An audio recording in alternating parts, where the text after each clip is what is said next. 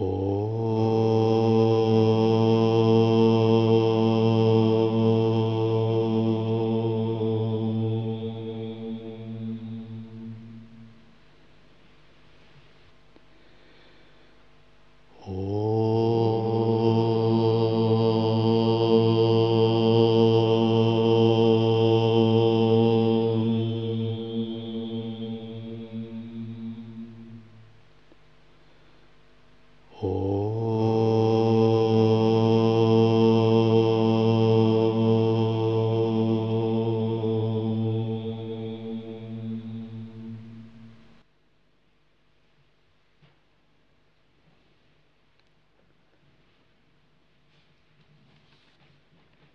Как вы знаете, у нас 2008 год был объявлен годом этики.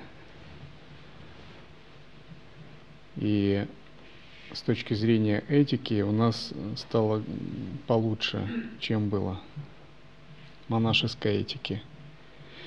И я думаю, что нам и дальше нужно держаться принципов монашеской этики высоких стандартов. В любом обществе есть этика, если вы пойдете в клуб футбольных фанатов, там есть своя этика. Э, если вы пойдете в клуб миллиардеров, если вас пустят туда, там есть своя этика, свой стиль поведения, общения, этикета и прочего. А если вы пойдете в группу религиозных людей, духовных, практикующих монахов, там своя этика, и она тоже очень важна. Даже если вы пойдете в среду криминальных каких-то структур и авторитетов, ну там тоже своя этика есть, понятие. Если ты не так разговариваешь, тебя просто не поймут. Если вы пойдете в среду, а, например, деятелей искусства, каких-то художников, музыкантов, очень утонченных людей, напоминающих богов мира страсти – там тоже есть своя этика. Другими словами, в любом обществе есть определенные принципы этические. Если вы поддерживаете, то это общество идентифицирует вас как свой. То есть вы понимаете, что у каждого человека и у общества есть такой внутренний радар. Он определяет свой, чужой, свой, чужой. Это как самолет определяет цель. И чтобы не попасть в своего, у него есть радар, сканирующий э, цели и быстро, быстрый радар, свой-чужой, вот режиме определения. И у человека также есть такой свой внутренний радар, который определяет свой-чужой, свой-чужой. И на основании чего вы определяете это свой? Именно на основании этики. То есть этика, этические принципы – это то, что нас объединяет как практикующих. И как только кто-то заходит за какую-то красную черту в этике, то радар начинает давать сбои. Свой – непонятно, свой – непонятно. Чужой – чужой, опасность – опасность. Надо изменить курс. Вот, надо разобраться. Это везде так. И волк в лесу тоже идет, он по нюху определяет, кто это. Сильнее, слабее или свой волк из стаи. Это какой-то такой универсальный закон. И люди именно идентифицируют себя именно сначала по этике. Далее там более тонкие аспекты идут, там пхава, уровень энергии. Но с чего начинается, это именно этические принципы, лежащие в основе э, какого-то человека или сообщества. Например, есть негуманоидные расы, то, что называют инопланетяне. Мы считаем это наги, дайти, асуры, с которыми иногда сталкиваются люди – и люди не могут понять этику этих существ. Это не гуманы. Им этика непонятна. Что они, зачем они здесь, что они с людьми делают, чего они хотят, какова их цель. Негуманоидный, раз, негуманоидный разум, иная этика, нечеловеческая. И никаких контактов быть не может. Потому что люди могут понять любую этику любого группы, социума, класса, потому что все-таки все люди объединены некими принципами. Но ни гуманную этику, ни гуманодную этику понять невозможно. И вот мы, монахи, мы руководствуемся этическими принципами монашескими, то есть принципами практикующих. У нас тоже есть своя духовная этика. И очень важно помнить всегда об этом и придерживаться таких этических принципов. Сюда входят и принципы Винаи, йогические принципы Ахимсы, 14 коренных обетов, единое самое созерцание и многообразные такие отношения и оценки различных ситуаций.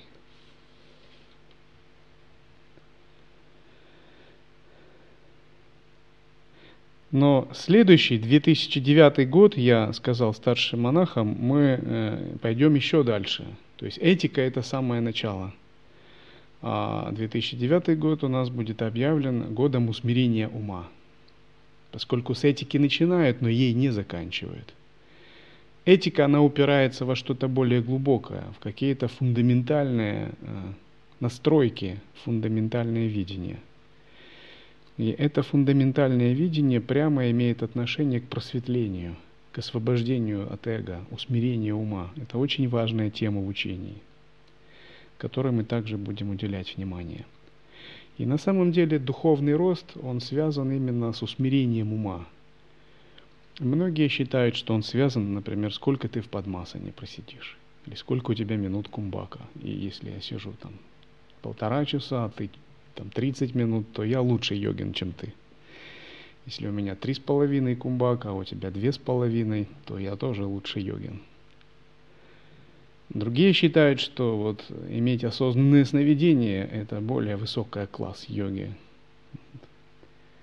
Или тхьяна – это тоже показатель. Это какие-то показатели в общем. Но все эти показатели частные, локальные. А, фундаментальными показателями является именно усмирение ума, усмирение эго, поскольку именно эго – это базовая структура э, нашего «я». Это то, на чем стоит весь мир вообще. Именно эго является причиной нашего неведения, страданий в сансаре, круговорота рождений и смертей. А кумбака здесь как бы это дело третье. Можно с кумбакой пять минут иметь совершенно неусмиренный ум.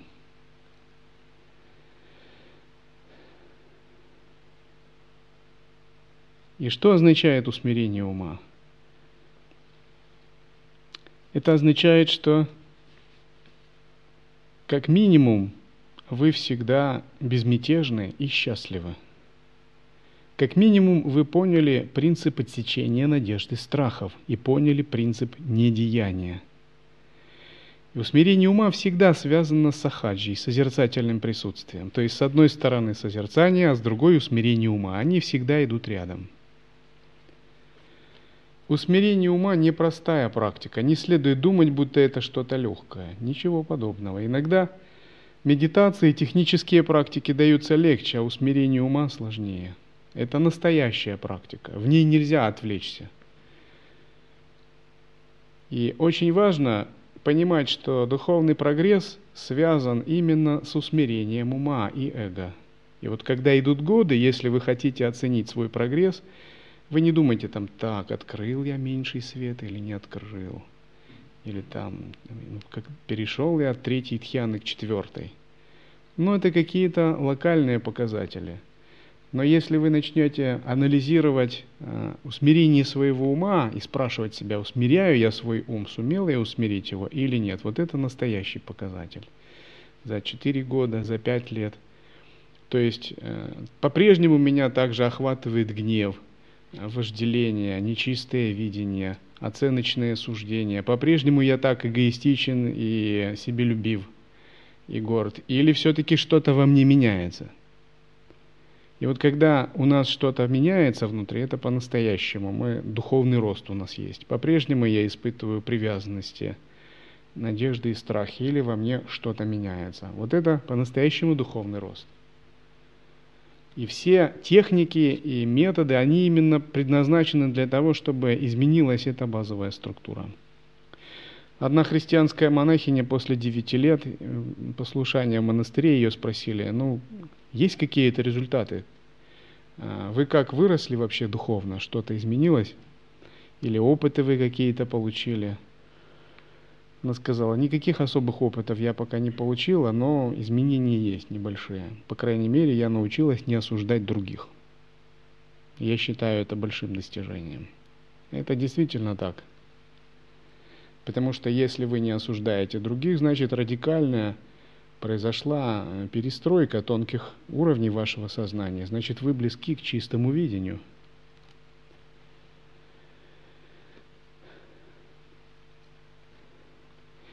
Часто бывает так, что мы увлекаемся такой магической, эзотерической, технической стороной садханы, или же даже тонкой созерцательной. Но увлекаясь этими методами, мы куда-то забираемся в дебри, нас интересуют такие вещи, может, до которых еще и некоторые мастера не добрались. Там, как раскрыть четвертый уровень видений в джоти-йоге. Это далекое-далекое будущее. Когда вы его раскроете, вы Буддой уже станете к этому времени. Но когда рядом нам товарищ наступает на ногу, у нас вспыхивает гнев и прочее, мы об этом не думаем. А как освободиться от этого дурного состояния? И нет смысла увлекаться высокими техниками, вместо того, чтобы работать здесь и сейчас с тем, что есть сейчас, вот с нашими недостатками. Вот это гораздо важнее. Потому что если вы усмирите ум, вы до этой стадии дойдете естественно, когда надо, когда положено. Но если вы не усмирите, ваш ум начнет метаться уже в полугодовом ретрите. И вы не пройдете полугодовой ретрит, годовой и 49-дневный. У вас в уме начнется большие проблемы. Вы не совладаете с, с видениями, с мыслями, со всем прочим. Это все э, не сработает тонкие кармы внутри об, обнажатся, и бес, бесы искушат обязательно, ведут в обольщение. Потому что практика ведь у нас настоящая, взрослая. И во взрослой практике с детским умом нельзя практиковать. Три года ретрит, год ретрит, 49 э, дней ретрит темный – это взрослая практика, очень высокая. И если во взрослую практику ежедневная садхана, если во взрослую практику человек с детским умом ходит, что будет – будет эффект все равно, что посадить ребенка в практику. Нельзя во взрослую практику идти с детским умом. Детскому уму надо детскую практику. Взрослому уму надо взрослую практику. Это логика вещей. И тогда надо задуматься, какой у меня ум, взрослый или детский. Можно проанализировать. Если ты критикуешь других, у тебя детский ум. Если у тебя нечистое видение, у тебя детский ум. Если ты себе любив, эгоцентричен, ну, конечно, у тебя детский ум. Если ты обижаешься, у тебя детский ум. Если ты больше, меньше отдаешь, а больше требуешь себе, у тебя детский ум. Если ты э, подвержен привязанности, у тебя детский ум. Если ты не понимаешь ни постоянства, увязаешь в деталях, э, в каких-то мелочах, ввязываешься в эти все сложности, не умея самоосвобождать, это тоже детский ум. И очень важно понять, как из этого детского ума войти во взрослый ум. Взрослый ум подлинного практика, то есть состояние усмиренного ума.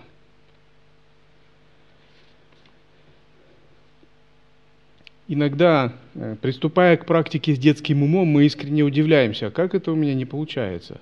А ничего удивительного. Вот если ребенок сядет за э, штурвал самолета стелс, или супер нового разведчика «Аврора» или хотя бы самолета МиГ, МиГ-31 и скажет, а чего это я не взлетаю, никакие бочки, петли Нестерова не делаю. Да ты даже, даже его завести не можешь, потому что у тебя нет подготовки, у тебя детский ум. И учение, оно похоже на такой сложный самолет. И с детским умом невозможно подойти к такому самолету. Надо воспитать нужное качество, чтобы ты мог этот самолет поднять, и тогда уже учиться немного набирать высоту. Иногда э, люди слишком большое значение придают окружению, другим, смотрят за другими. И так иногда может говорить, я вот за этим монахом наблюдал так. Я думаю, чем ты занимаешься вообще? Ну кто тебе это дал такое служение, наблюдать за этим монахом? Ты бы за своим умом наблюдал. Выходит, ты за другим монахом наблюдал, а за своим умом не наблюдал. Ну и что из этого вышло? Разве для этого ты здесь находишься? Есть тому, кому приглядывать за монахами, там управляющий, страж дхармы, гуру, это их служение как бы. Но если ты за кем-то наблюдаешь, это что-то ненормальное. Может, ты не тем занимаешься здесь. Это тоже надо подумать. Потому что наша первая обязанность – это за своим собственным умом наблюдать. И другой раз я тоже слышал, когда человек пришел в монастырь, и он пытался испытывать управляющего. Тут как вот ему наступить на хвост, как он будет реагировать, как практик или как мирской человек. И такие эксперименты проводил. Меня тоже это очень удивляло. И как бы я подумал, ну, а ты-то зачем здесь пришел? Ведь не управляющий на испытательном сроке, а ты сам. И что из этого выйдет? Ну, выйдет, что ты вылетишь просто, не соблюдая этику. Это же естественно. Ведь ну, тебе никто не давал полномочий испытывать управляющего. И управляющий прошел испытание там 8 лет назад, получив их от гуру, как бы. Это совсем другое. То есть нельзя с таким детским умом подходить к духовной практике. Ничего из этого просто не выйдет.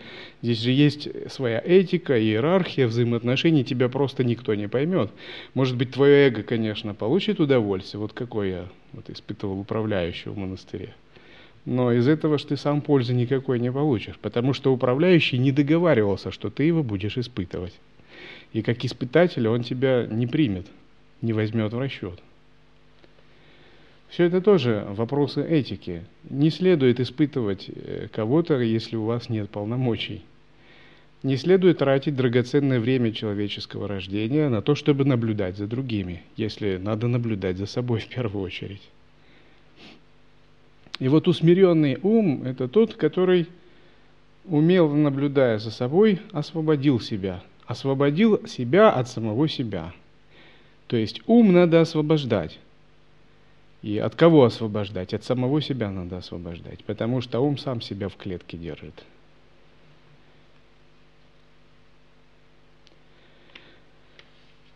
И следующее наставление, связанное с пропати-йогой и упадешей из раздела пропати-йоги по усмирению ума, они так звучат. Это как такие э, прямые, очень простые наставления в стиле указующие наставления старушки – то есть те, которые говорятся простым языком и без философии, чтобы они дошли просто до сердца. Не критикуй других. Вместо того, чтобы критиковать других, лучше следует критиковать свой ум, свое обусловленное видение, свое нечистое видение, думая так, что, очевидно, это просто мой ум нечист. И, очевидно, мой ум впадает в какие-то неправильные видения.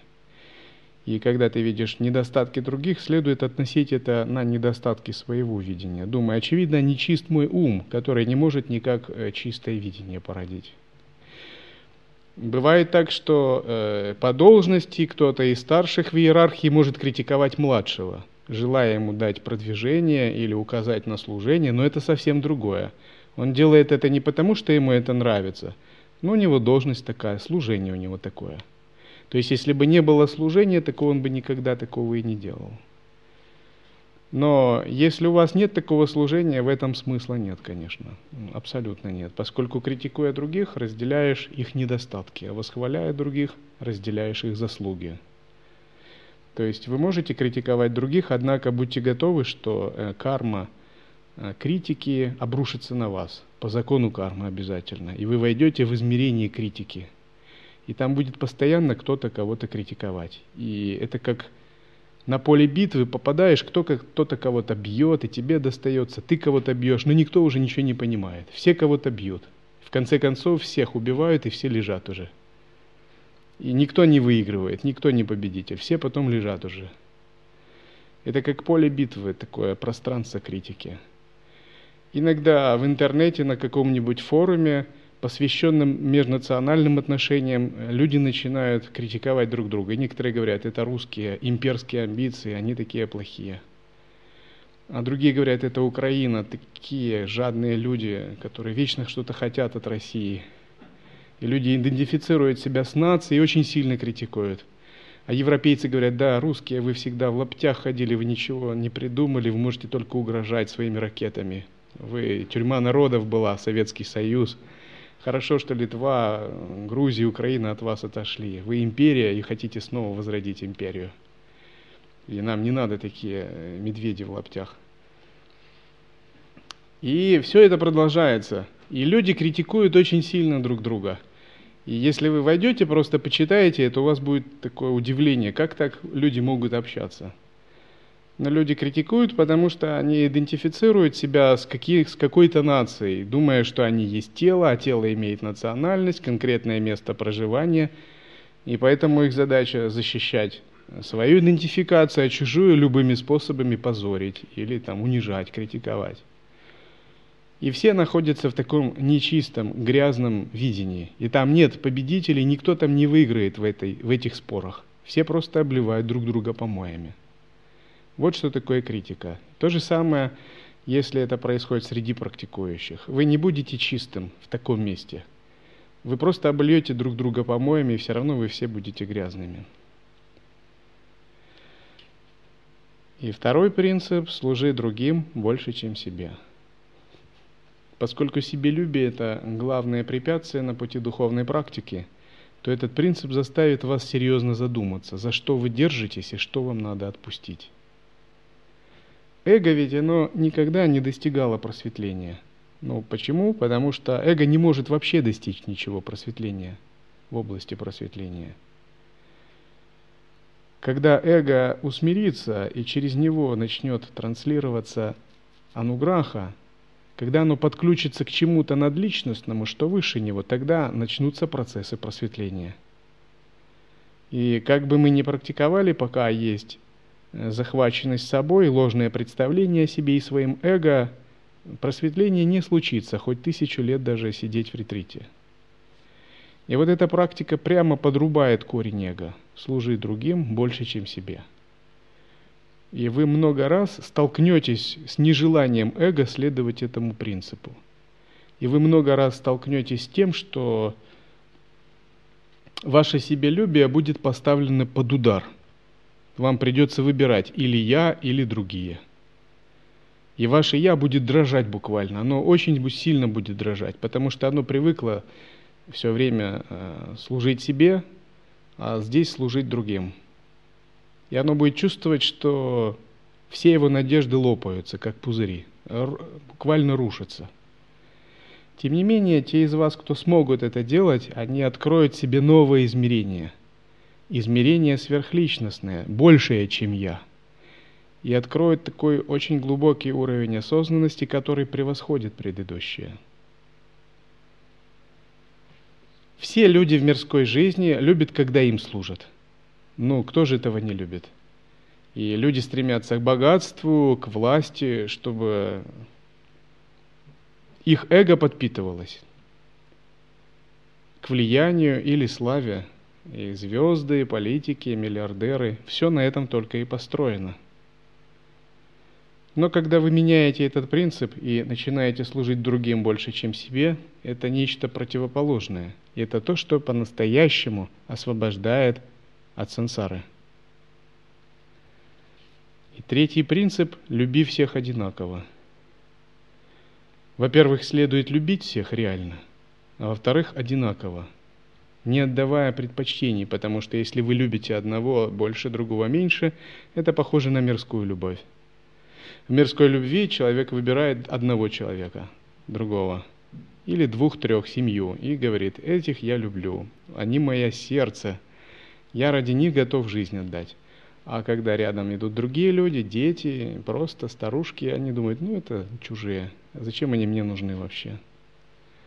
Это мирской подход – Подход практикующего – это любовь ко всем одинаково.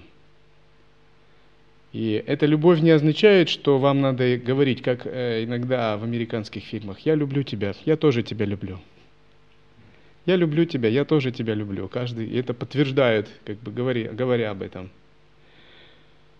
Нет смысла это так делать внешне. Это такое состояние, когда вы испытываете по-настоящему чистое видение и по-настоящему видите Бога в другом вы по-настоящему чисто и благоприятно относитесь к другому. И вы относитесь к одному, к другому и третьему. Если у вас э, в душе нет такой любви, то ваше сознание тоже закупоренное, оно скукоженное, оно не в всеприятии находится, а оно в отвержении каком-то. Один вам нравится, а другой не очень. И вы находитесь в коконе своего себелюбивого «я»,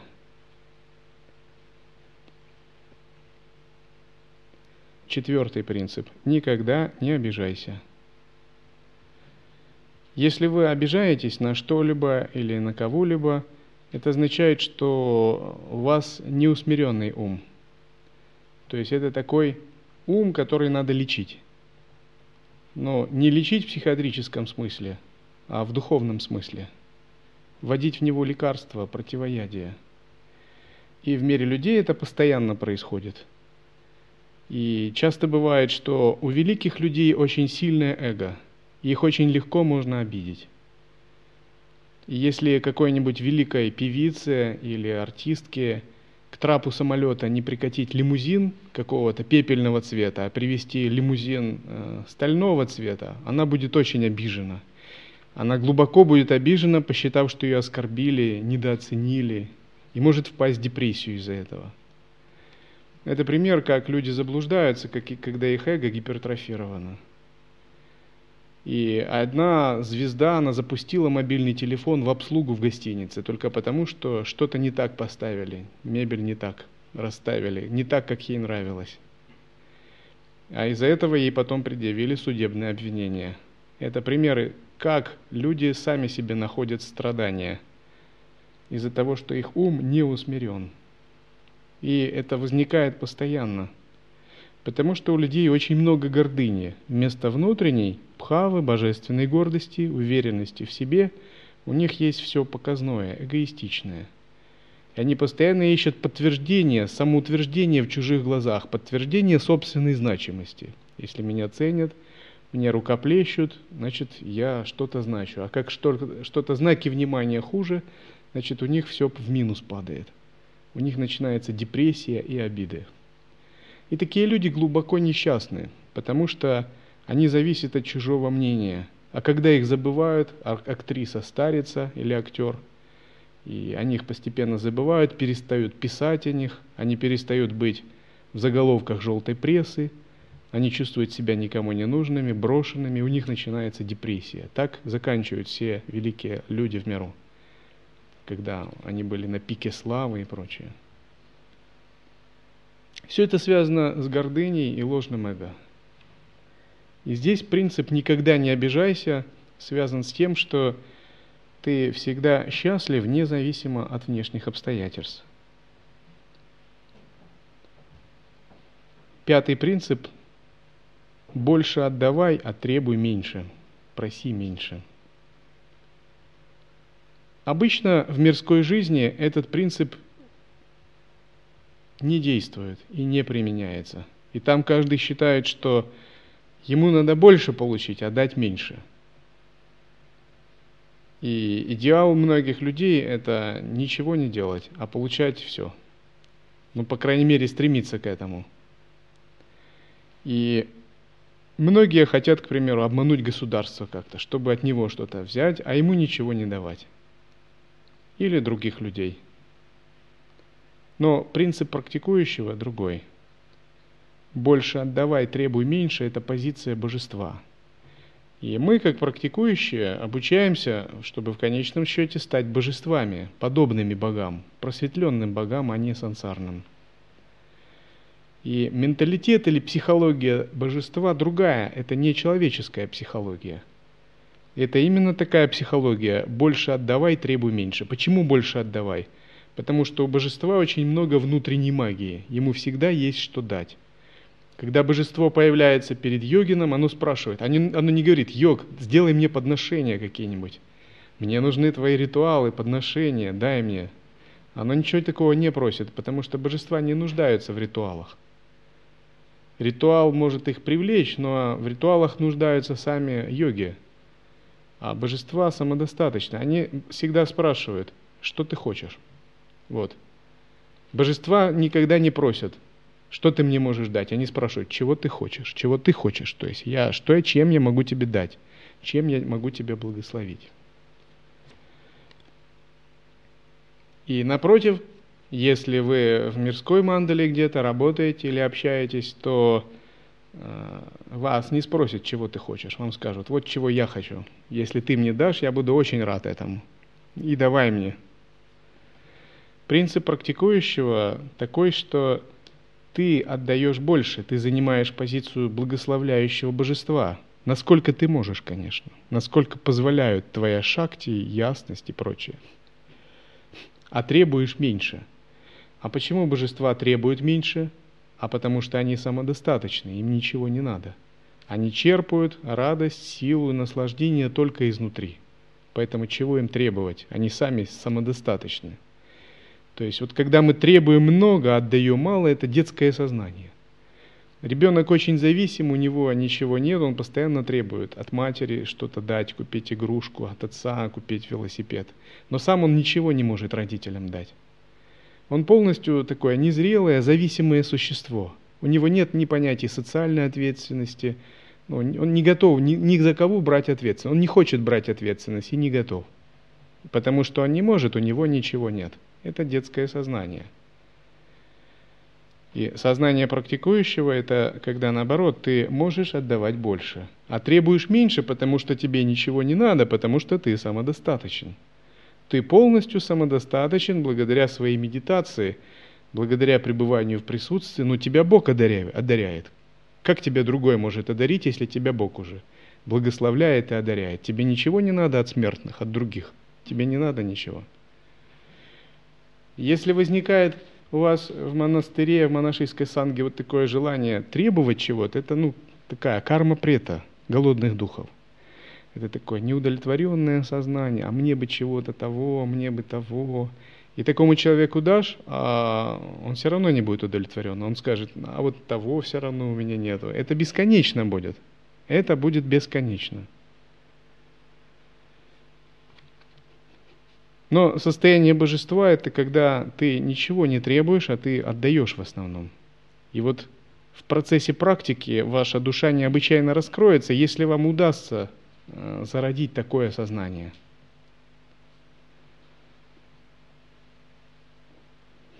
Обычно такое понимание приходит не сразу. Оно приходит не сразу, и часто у нас первые годы может еще быть вот такое сознание –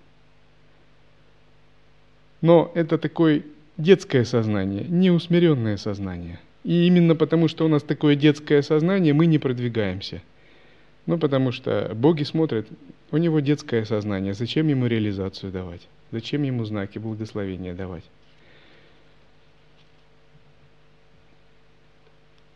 Как только мы поймем это и развернем сознание в другую сторону, внезапно у нас откроется духовная зрелость внезапно начнут появляться знаки реализации, другие начнут нас ценить, уважать.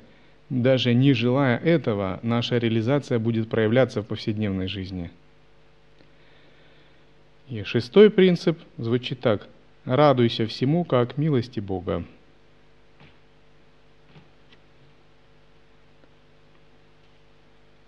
Часто мы, находясь слишком в двойственном состоянии, не можем понять это, потому что наш ум очень сильно двойственный.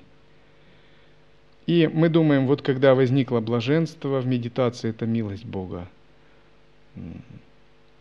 Когда что-то прекрасное я увидел в сновидении, это тоже милость Бога. Или когда на меня накатывает такое возвышенное переживание, я иду из одной деревни в другую, и вдруг вот я медитировал, и так произошло.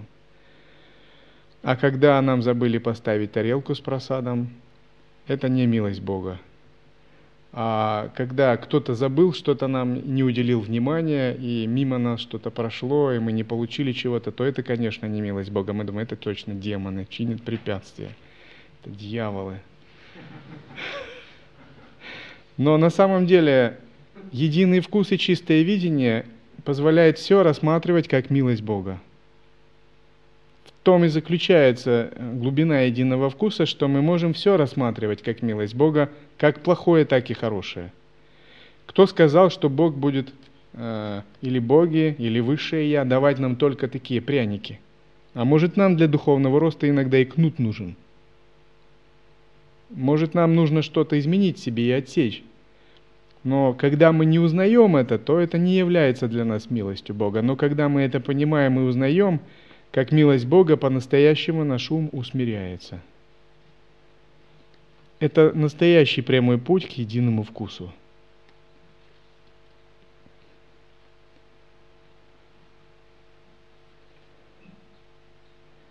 Наконец, седьмой принцип – не ищи врагов снаружи.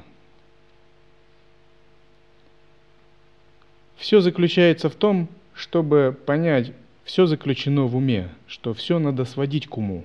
Если ум усмиренный, то и внешние объекты, отношения тоже все прекрасно. Если ум нечистый, неочищенный, то в душе нет счастья и возникают страдания, и мы склонны искать причину их вовне. Но все заключается Работаете вы с умом правильно или не работаете? Другого нет. Люди сами по себе не обладают духовной реализацией. Они всегда склонны искать вовне, снаружи причины событий неприятных, которые с ними происходят. Происходит дефолт, они ищут причины, э, это правительство. Или Соединенные Штаты Америки обвалили, финансовый кризис устроили – и все начинают обвинять, кто правительство, кто Соединенные Штаты Америки. Нужен враг какой-то. Но никто не думает, что это просто происходит из-за себялюбия многих людей, из-за нечистого кармического видения собственного. Происходит еще какая-либо проблема, мы думаем, это тот человек, наверное, он, причина моих страданий. Но никто не думает, очевидно, мой ум просто требует очищения, и он требует э, более глубокого отбрасывания и самоотдачи. А в уме, у ума враги какие? Эго, клеши, нечистые кармические отпечатки. Вот этих врагов нужно обнаруживать и отсекать. Всех же других врагов нету.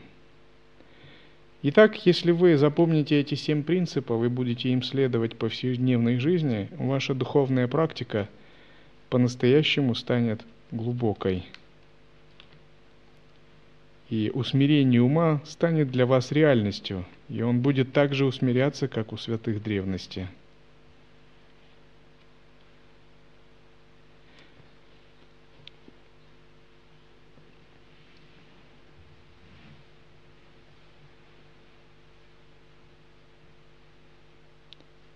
Усмирение ума – это очень большая проблема – и граница между святыми и несвятыми людьми проходит здесь. Это именно не медитативные какие-то видения или астральное путешествие, а, даже не какие-то сверхъестественные колдовские силы. Именно усмирение ума отличает просветленных от непросветленных, святых от несвятых. Все остальное – это частности, это временные вещи – Человек может обладать большими колдовскими силами, но при этом он будет обладать сильным эгоцентризмом. Достигнет ли он освобождения? Колдовские силы – это просто проявление накопленных ранее васан и самскар, которые в этой жизни реализовываются. И в тонком мире есть множество духов, обладающих сильными колдовскими силами. Ракшасы, асуры, брахмаракшасы, падшие брахманы – йога-драшта, падшие йоги. Те, кто вместо освобождения из-за сильного эго э, обладает мистическими силами, но не достиг никакого освобождения.